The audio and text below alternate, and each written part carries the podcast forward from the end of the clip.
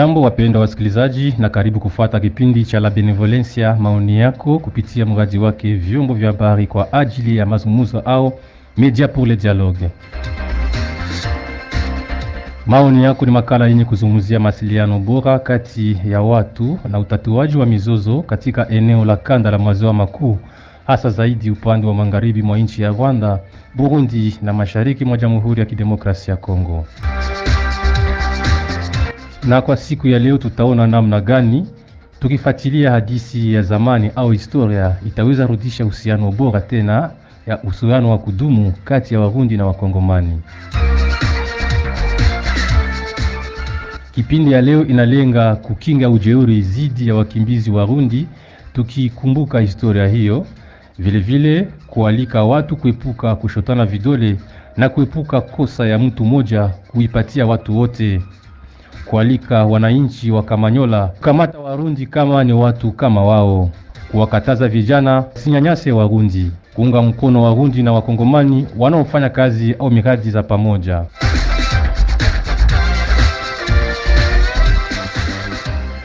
Kwa mtasara bayo, kwa mtasara wa habari ambazo tunazo ni kwamba tarehe 15 Septemba mwaka 2017 kulionekana ujeuri hapa Kamanyola iliyosababisha vifo vya Warundi ambao walikuwa wa sekta Ezebia.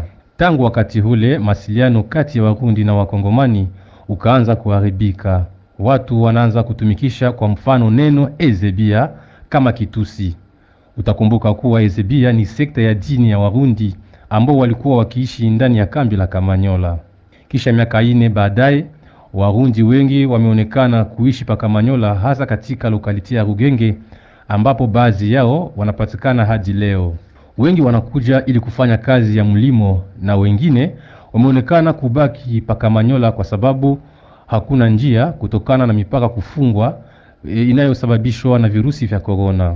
Tangu tarehe tatu mwezi wa pili mwaka huu 2021 kiongozi wa asili katika grupu ya Kamanyola amepata mashtaka ya wanawake Warundi wawili walioonekana kuzingiziana kuwa ni wachawi kwa kupeana sumu, huku wakongomani wakaanza jiuliza, wakati Warundi wenyewe kwa wenyewe wanaanza zozana na kupeana sumu, kwetu sisi wakongomani itakuwa namna gani?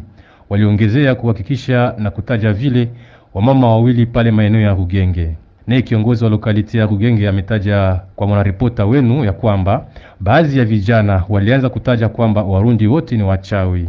Kiongozi huu alialika watu wote wabaki kimya na watafute amani. Wakati wa yakiarifiwa katika grupema Itara Luvungi bonde mwa mtu wa Ruzizi, ni vijana ndio wameshtumu mama mmoja mfuliru kuwa chanzo ya kifo cha bintu mmoja wa Murundi. Namna gani basi tutapiganisha maneno ya chuki na kualika watu wasiwe naishi kwa utengano ili kufikiria kuleta amani kati yao? Tutapatia namna gani sifa kwa shuhuda za wakongomani na warundi wanaotumika kwa umoja na ushirikiano? Tufanye nini basi kwa kuongeza nguvu kwa ushirikiano kati ya wakongomani na warundi wanaoishi pakamanyola hasa katika lokaliti ya Rugenge? Zitakuwa kati ya maulizo katika kipindi hichi. Maoni yako namba kumi na mbili. Mpenzi msikilizaji, kwa kuendesha kipindi hichi tuliweza kumwalika kiongozi wa asili katika grupema ya Kamanyola, Papi Matabaro. Tunasema karibu papa. Asante. Tuliweza kumwalika vilevile Shimirima na Vital anayekuwa mwakilishi wa Rundi. Tunasema jambo bwana Shimirimana. Jambo sana. Tuliweza kumwalika mama Mapendo Chantal, mwana memba wa groupe de dialogue. Nasema karibu. Nasi tunasema asante. Tulimwalika Wema Manyema Master ambaye ni presidenti makamo wa baraza la vijana katika grupu ya Kamanyola. Tunasema karibu Wema. Tunashukuru sana. Kipindi hichi kinaletwa nami Imani Nyongolo, ninayekuwa koresponda wa shirika la Benevolencia na ufundi ni wake Moise Christophe Chikanya.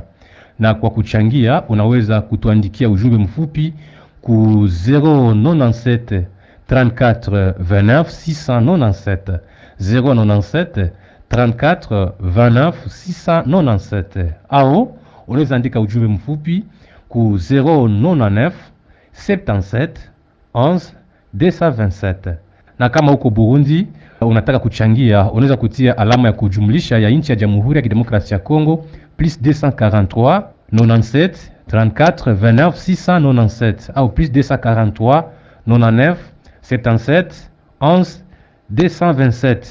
Kipindi hichi kinapitika moja kwa moja kunako redio ya kijamii Kamanyola XK inayosikika vema kupitia 96 mkato kenda ya masafa marefu ya FM, na vilevile vile marudilio ya kipindi hichi itakuwa kunako redio ya kijamii Luvungi katika grupema Itara Luvungi.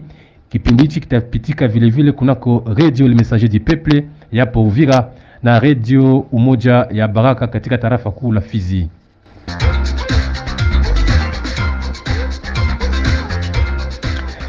Mpenzi msikilizaji, kabla ya kuingia kindani ndani, tulitembelea mitaani ili tujue kwanza hali ya ushirikiano kwa sasa iko namna gani kati ya Warundi na Wakongomani. Tutaweza kuwasikiliza kwenye mikrofoni ya mwenzetu mtangazaji Loboshi Pasifike.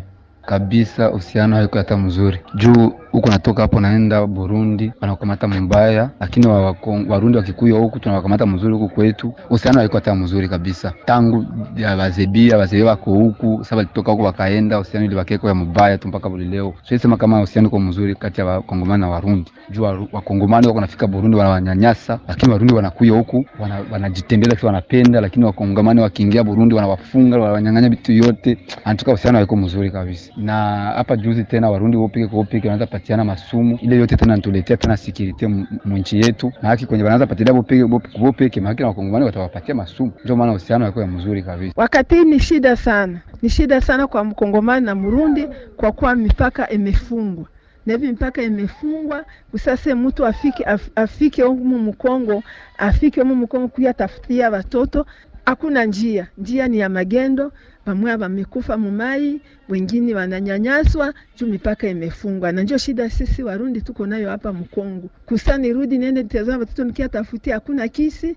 Ukisasa uvuke na rufaranga Murundi anakunyanyasa, Mkongwana anakunyanyasa, unabakia mikono wazi, na ndio vitu nasumbukia hapa sisi Warundi, kisi ya kurudi kunyumba hakuna, na watoto tukia tafutia, hatujue maisha wananao mpaka hivi, na kwa wenzetu wamoja wamekufa kwa ajili ya mipaka Mkongomani akienda Urundi ajifika kule wanamnyanyasa, wanamuuliza wewe umepita wapi kusa ufike hapa Urundi? Na japo naye njia njia natuma naenda huko, tulikuwa tunashirikiana na Warundi, ukamata kama ni tunakosa kitu huko, tunavuka huko Burundi, tunakuwa na kitu kinafika hapa, Wakongomani wanavuka nacho.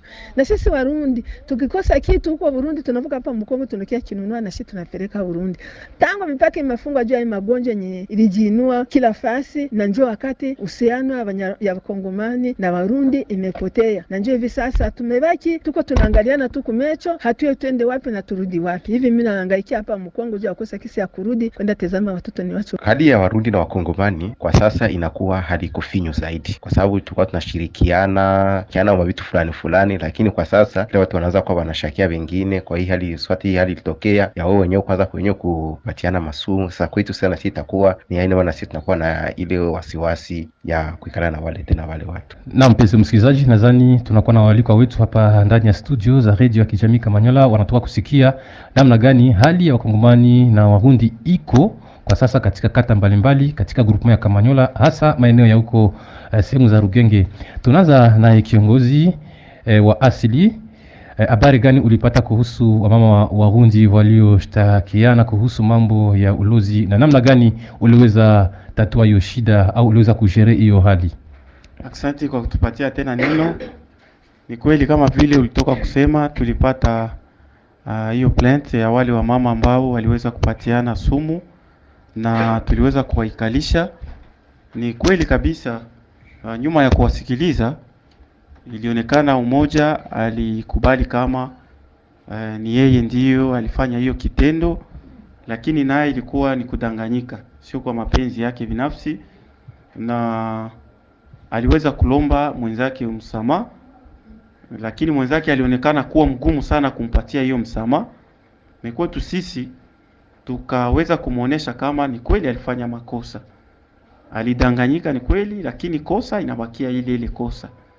Hata sisi iliweza kutuletea boga kusema hawa ni wandugu ambao wanatokea nchi moja, wao wenyewe wanaanza kupatiana mambo vitu kama na sumu. Sasa kwetu sisi ambao watuchangie labda kabila itakuwa namna gani? Akaonesha kama basi vile alifanya kosa na ni kweli amelomba msamaha, na kwake yeye peke binafsi kuona nasikia haya, angepashwa kuenda kwao Burundi, lakini anakosa njia juu ya ile kufutika aibu. Alikuwa anapenda arudi kwao Burundi, lakini hakuna njia. Hata tungiombeba kuwenye kuhusika na mambo ya ya, ya, ya waetranger yani hata ku migration, nadhani nao wangekuwa mudifikite ya kusema bamubebe kwao na mipaka inafungiwa. Ndio difikite tuko nayo ile me atuka, ile ni kweli, wale wamama waliweza kupatiana sumu. Kwa kusema kiini ya ile ya kupatiana sumu. Ile ndio walifuchika, na ndio ilikuwa difikite yetu ya kusema tuendelee me nyuma ya msamaha, kama vile Wakristo wanasema nyuma ya msamaha hakuna tena hukumu. Dosie inaendelea toujours en instruction, tunaendelea kufuatilia na kudekurager vraiment ile mambo ya ya vile, na hata kwa Kongomani mambo kama na ya, ya vile ya kupatiana masumu ni mambo ya kudekurager vraiment na sauti kubwa. Hata mkongomani mwenye kuwa na hiyo tabia ya kusema atampatia mwenzake sumu juu ya kuwekeana roho mbaya mambo kama na ile vraiment tunaipinga, na mtu mwingine atakamatika kufanya mambo kama na ile, ikiwa Murundi, ikiwa Mkongomani, ataweza kuadhibiwa vikali na sheria kama vile sheria ya Kongo Mm. inasema. Ni kizuri ule alionyesha kuwa wazi, na wakati sasa mtu anazingizia mwingine ya kwamba ni mlozi eh, kiukweli ile inakuwa na hatari. Unajua Ma- wanasemaka mambo ya kiulozi haina haina preve tuseme kuserikali. Ni kweli hatuwezi kukatala kama bulozi haikuwake, bulozi inakuwaka, lakini kungambo ya kiserikali kwanza haikuwake paske haina mapreve. Metokea tulizaliwa bababu yetu tusa tunasikiaka mambo ya ulozi na hiyo mambo ya kushakiana inakuwaka tuju. Sisi tulizaliwa tulikutana watu wanashakianaka, tunakomala watu wanashakianaka, mezo si haiko vitu ya kuankuraje. Kila siku tunaendeleaka kusensibilize population yetu kufanya masensibilisation watu waepuke mambo ya kushotana vidole eti fulani ni mulozi. Juu kuna wale wengine wananionea labda juu sura yangu inakunjama, labda juu niko na nyele ya mweupe kukichwa, mandefu ya mweupe, Wala juko mzee ama juu niko mzee kama vile wanatoka kusema, wakiona labda taye yangu niko mfupi zaidi, wanaanza kunizingizia na ankoro kama mgongo yangu inakunjama, naanza kutembelea kufimbo na lukoti lwa mrefu vile, wanaanza kunizingizia eti niko mlozi, na japo labda sijui hata dawa ya kutunza tumbo tu ya tumbo. Naona ile mambo yote inalomba watu waache tabia kama na ile, na mbele tufikie pale, yafaa mimi mkongomani nijiitike kwanza kama niko mtu na nijue kama ikuwe Murundi, ikuwe Munyarwanda, ikuwe mtu gani wengine kabila, kama naye ni mtu aliumbwa sawa sawa na mie, na ni mambo kabisa. Nawaza kila siku natusikiaka tuko nasema kwa radio eti watu waache mambo ya kuzingiziana, mambo ya ulozi, na ile yote mwenye kuwa juu ya ile yote ni Mungu peke yake. Ni madosie tunapataka kila siku kwa me tunaendelea kuhimiza watu waache mambo kama na ile, na tunaendelea vraiment kuidekourage avec toute l'énergie. Tunashukuru na tunarudi tunakuja kwake mama Mapendo Chantale anayekuwa mwanamemba wa group de dialogue. Namna gani sasa watu wanaweza kuepuka mambo ya kuzingiziana ya mtu mmoja inakuwa ya, ya watu wote, yani kugeneralize eh, ka particulier inakuwa ka general, ili kuepuka mizozo eh, kati ya watu na kutafuta amani. Na mimi nashukuru kama vile mwanamemba wa group de dialogue ya benevolencia kubenevolencia wako na approach ya kusema tupiganishe shida, tusipiganishe watu. Kama vile chef de groupement, kwanza mimi namshukuru kuona alisambisha wale wamama wawili walipeana sumu na ule mmoja akaitika, ni kumfelicite shefu wetu juu haiko rahisi ama kwepesi mtu kufanya mambo kama na ile na haitiki. Antuka ile tunamshukuru sana, naendelee kabisa kukuwa anasaidia watu vile na ile kuitika na kisi waliweza kusameheana. Kwangu mie kama vile mwanamemba wa group de wa groupe de dialogue ya benevolencia, binasema kitu tunapasha kupiganisha ni kugeneralize batu Murundi umoja njo alipana ile sumu ule mwanamke, lakini sio wanawake wote wa Kirundi kazi njo wanapanaka hiyo sumu. Kama vile tu baba shefu alisema ni kupiganisha ile shida, inafaa kudekuraje mabitu sawa na ile. Kama ule mtu mmoja ni Murundi alipana ile sumu, sio Warundi wote wanapanaka ile sumu. Ni kusema ile neno ya kugeneralize bitu kubikamate na kuwa ni kabila fulani, ni Warundi wote, ile tunaweza kuiacha. Na ile ingine tunaweza kuongeza pale juu ya kugeneralize ni, ni vile vile ile mastereotype ile kuwaziana. Juu unamwona tu ni Murundi unaanza muwazia manake naye atapana sumu. Juu unamwona huyu haiko wa kabila langu, manake atanipatia sumu ile mimi nawaza antuka ni vitu vyenyewe hatuwezi kuankuraje ni vitu kabisa vya kufifilisha na kuacha na kuweza kubadilisha. Kwa sababu mtu mmoja asimalizishe kabila nzima. Ni kama vile ng'ambo ya kugeneralize wakisi nilisikia kukipindi ile walipita mitaani. Watu walisema namna gani walikuwa wanaenda Burundi wanabeba vitu kule wengine wanaolewa huku wanakuja. Lakini kupitia hii magonjwa ile mahusiano ili ilikatika jua hii janga nye tunajua shibote na gusa ulimwengu mzima ya covid lakini apara ile ya covid watu walikuwa naenda mpaka leo malgre covid iko me Burundi kunaishi wakongomani na hapa kwetu Kamanyola kunaishi Warundi. Ile neno moja tu, tusikuwe tuna generalize, lakini tupiganishe magumu, tusipiganishe wa, wa ndugu wetu Warundi. Tunashukuru mama Mapendo Shantale. Tunarudi kwako Shimirimana, tunakuja kwako Shimirimana. Wewe unakuwa mwakilishi wa Warundi katika kipindi hichi, maoni yako sasa. Wana Shirimina la Vitale, ulisikia namna gani uliposikia wanasema warunji wote ni wachawi ama ni walozi? Asante, mnafanya vizuri. Sasa mimi nashukuru kwanza chef Digu pema kisa likamata au wata kabaunganisha. Sasa si tuye kisi tuko Barundi tulikuya huku kutumikia faranga na jembe. Sasa tulishangala sana tusikia wao mama walipatiana sumu na tena ni Barundi tukakuwa na woga sana. Tukasema sasa hivi tutafanya aye bakongomani bagisikia kama ndo twi tunaanza patiana masumu iwe twepeke kutwe peke. Sasa vile tukasema hivi watu tu wawasikie wabunganishe, kama tu ni yeye alimpatia ile sumu, wamukamate. Kama anafungiwa, kama wanarudia kwavo, arudie kupeke yake, pana zile vya kuona Murundi alipatia simu mwenzake, naona Murundi anapita, ndo wale wale Warundi wako wanatumaliza huko, wao walikuwa wanamaliza wenzao kisibiko. Sa, ukajisikia namna gani sasa wewe? Mbo mie kusikia kwangu nisikia woga hiyo siku kwa juu balalondo balifika hiko wakasema yowana huyu mama hatumutaki hapa hata na kurunguza nyumba, wakasema kama watarunguza nyumba usiku, lakini tu Mungu alidusame tusame wakurunguza nyumba. Washifu wakuwa karibu tu wakuwa bana banawambie wana msifanye vile, mwe kwanza tubasikilize tuangalie kama ni ule mama kweli amepatia ile sumu. Tunashukuru sana bwana Shimirimana Vital, wanayekuwa mwakilishi wa Rundi. Tunarudi kwako kiongozi wa asili. Mambo kama na hayo sio mara ya kwanza kusikika. Tukirudi nyuma kihistoria, namna gani unaweza ambia watu wasahau vitendo vya kuvunjana moyo na kuupelekea waishi kwa ushirikiano? Nadhani hiyo ni ombi ya, ya kila mkaaji wa Kamanyola. Kila kila mara tuna tunaalika watu kuishi pamoja, kuishi katika mapendo, na kitu ambayo nashukuru ni kuona tuko mwanzo ya mwaka, ni kusema kama mambo ambayo tuliweza kutendeana mwaka ulioisha, na waza hiyo haina tena nafasi kwetu. Tunapashwa sababu yale yote, na tunaanza tena maisha mapya, tunaanza tena maisha mapya ya kupiganisha hasa mabaya. Tusipiganishe watu kama vile mama alitoka kusema.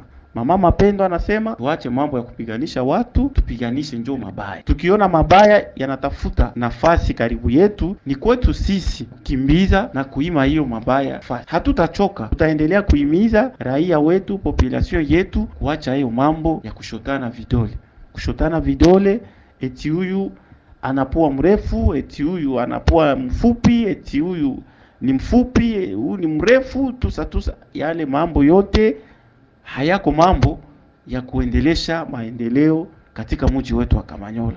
Nadhani sisi wote ni sifa kwetu.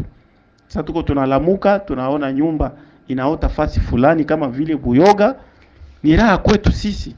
Sasa tukiendelea na mambo ya kushotana vidole, eti ule mtu ni mlozi, eti ule mtu ni hivi na vile, tutadekuraje wale wa operateur economique, labda wenyewe wangekuwa kuleta vitu vingine ya lazima ya maendeleo na ilikuwa entere yetu. Watoto wetu leo wengi ni washomeri, wanakosa makazi. Labda yawezekana kuna mtu ambaye aliamvie Kamanyola, aliona Kamanyola kama ni mji ambao kuna amani, watu wanapendana, ikamwatirie kusema alete kazi fulani ya maendeleo hapa kwetu Kamanyola. Na kishasikia sisi wenyewe tunaanza kukulana kama vile panya na pusi, tunaanza kushotana vidole, yaani ule mtu atakuwa dekuraje na ile kitu ambayo ngifanya hapa kwa kuendelea ya komunote yetu, labda naibeba fasi nyingine, kusema ya kwamba mambo kama na yale hatuwezi kuyapatia nafasi. Ni mambo ya kudekuraje kila siku na kuhimiza watu waishi umoja, waishi katika mapendo na kusameana hasa kwa makosa. Najua kwenye watu wako kwenye miti iko inapaswa kugongana, lakini watu hawapaswi kuishi kama vile nyama, watu hawapashi kuishi kama vile miti. Ni kusameana, tunakoseana ndio, lakini usikosee mwenzako kwa makusudi tena, sio vizuri. Ulikosea mwenzako juu lianguka umatope, ni sherti unalomba msamaha. Nitoka kusema kama yule mama alijitambua mwenyewe kama alifanya hiyo makosa na alikuwa mwepesi kulomba mwingine huruma, na tunawaza ya kwamba yale maneno hayataweza kuendelea tena ingine siku. Tunashukuru kiongozi wa asili. Tunarudi, tunakuja kwako kiongozi wa vijana.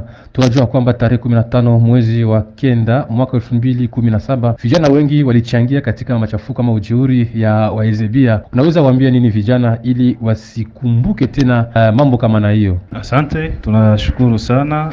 Ndio, c'est vrai kila mtu alionaka ile situation ambayo ilipitikanaka hapa Kamanyola. Kisa unasema ilikuwa tariki 15 Septemba mwaka wa elfu mbili kumi na saba. Labda neno kabambi sana ya kuambia vijana ni kuangalia namna ya kuwa na upendo, wapendane na wasabu ile mambo ambayo iliwezaka kupitikana, waangalie namna wanaweza ishi pamoja. Ile kuishi en collaboration ni jambo muhimu zaidi sana, na kama unasikia uh, watu ambao wanatangulia kusema kama vile kiongozi wa asili ambaye anaendelea tu kuhimiza watu na kuambia waishi en collaboration. Ile mambo haiko vizuri tena kuisikiliza tena ionekane tena katika groupement yetu ya Kamanyola, ingawaje iliwezaka jitokeza, na pia labda kama ilifikiria kama ile hatua ya kujitokezea, unaweza kuwa labda sababu fulani fulani, watu walikuwa bado hawajajua hata ile sekta yenyewe ya waizebia, watu wakaiona kama ni kitu kimoya kya mupya mwingine, watu wakawa wanajua hata ile maabititi ambao kwa leo ama tangu zamani walikuwa wanaishi amo, na mi nadhani vijana hawakuwezaka kujiintroduire zaidi sana mwele dossier. Wao wenyewe, na gisi waliweza kukutana, gisi ilifikilia mwatua wa wamoja wakafariki, lakini kwa kusahau ile mambo yote, ifo tu tuishi tu pamoja uh, kwa uhusiano, ujua kwamba huu ni Murundi, huu ni Mkongomani, uh, mnaweza kufanya hata kazi moja uh, kazi ya maendeleo kwa kuangalia gisi ya kuendelesha groupement ya Kamanyola na Kongo nzima kama vile Burundi pia. Tunashukuru sana presidenti makamu wa vijana. Mpenzi msikilizaji, unaendelea kufuata kipindi maoni yako kutoka shirika la Benevolencia, na kwa siku ya leo tunakuwa tukiona namna gani e, tukifuatilia hadisi ya zamani au historia tunaweza rudisha uhusiano bora kati ya Warundi na Wakongomani. Lakini kabla ya kuweza kuendelea, mpenzi msikilizaji, tutaweza ku kuletea kipande cha mziki na tunaomba maoni yako kupitia 097 34 29 697 097 34 29 697 au 099 77 11 227. Maoni yako inahitajika. Fundi mitambo, tupatie burudani ya muziki kabla ya kuweza kuendelea. Eh, wenye masifa yangu we Ezebia, ulikata kwenda Lusenda ya chini yangu. Wenye masifa yangu Ezebia, ulikata kwenda Lusenda ye ajili yangu.